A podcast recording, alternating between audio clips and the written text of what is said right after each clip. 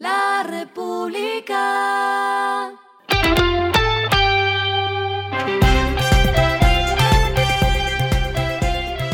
Al final de la jornada, esto es lo que debes saber sobre el comportamiento de los negocios, las finanzas y la economía. Las movidas de hoy fueron. Una de las más grandes del día de hoy se registró entre la Superintendencia de Sociedades y los equipos de fútbol.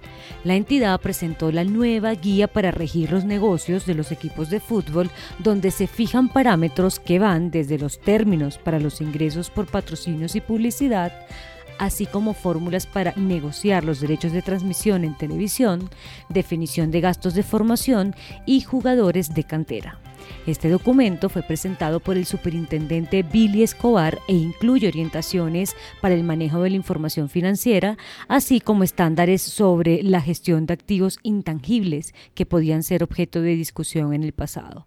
Pone además reglas comunes para las transferencias, desvinculaciones onerosas y hasta préstamos. Nestlé invertirá más de 1.200 millones de dólares para proyectos de agricultura regenerativa. Con este proyecto, la multinacional espera cumplir el objetivo para 2030 para que más de 14 millones de toneladas de sus insumos provengan de la agricultura regenerativa. Viva Aerobús consolida su cuarta ruta internacional a Colombia. Se trata de Guadalajara-Bogotá, un servicio que solo ofrecerá esta aerolínea de bajo costo. Las operaciones comenzarán a partir del 29 de octubre con dos vuelos a la semana con tarifas desde los 89 dólares en viaje sencillo. Lo que está pasando con su dinero. Da Vivienda Home Broker, la plataforma de compra y venta de acciones en tiempo real de Da Vivienda Corredores, anunció la disponibilidad de un nuevo activo para que clientes y no clientes puedan diversificar su portafolio y adquirir activos listados en las bolsas del mundo con regulación europea. Se trata de nueve ETF UCITS que ya pueden comprar y vender las personas con acceso a la plataforma, los cuales también cuentan con el respaldo de BlackRock. Estos son fondos de inversión colectiva que se rigen bajo la normativa europea.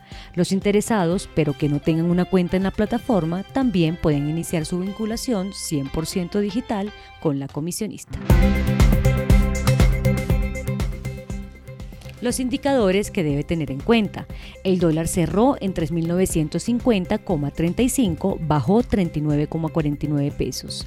El euro cerró en 4.210,67 pesos, bajó 9,38 pesos. El petróleo se cotizó en 110,67 dólares el barril. La carga de café se vende a 2.065.000 pesos y en la bolsa se cotiza a 2,84 dólares. Lo clave en el día. Hasta abril, el incremento acumulado de la inflación en alimentos era de 13,25% y al analizar la cifra a 12 meses, el alza es de 26,2%. Pero como los números por sí solo no dicen nada, LR hizo un ejercicio comparando el costo de los ingredientes básicos para hacer una hamburguesa y su precio ha subido en promedio 40,3% en Bogotá, Medellín y Cartagena en el último año. La ciudad en la que los insumos para preparar esta comida rápida son más caros es Medellín, pues el valor unitario sería de poco más de 14.900 pesos. Y donde ha crecido más es Cartagena con un alza de 49,4%. A esta hora en el mundo. Didi obtuvo el visto bueno de los accionistas para dejar de cotizar en la Bolsa de Valores de Nueva York tras 11 meses difíciles que eliminaron alrededor de 70 mil millones de dólares de su valor de mercado.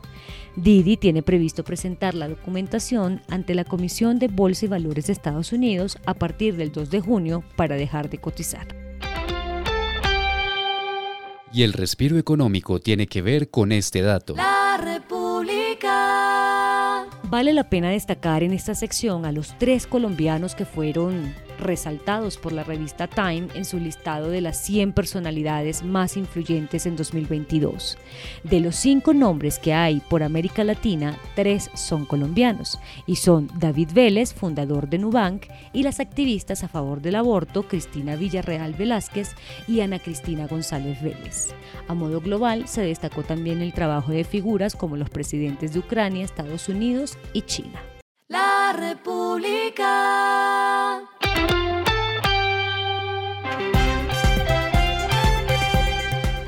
Y finalizamos con el editorial de mañana. Nueva amenaza, la competencia chinoamericana.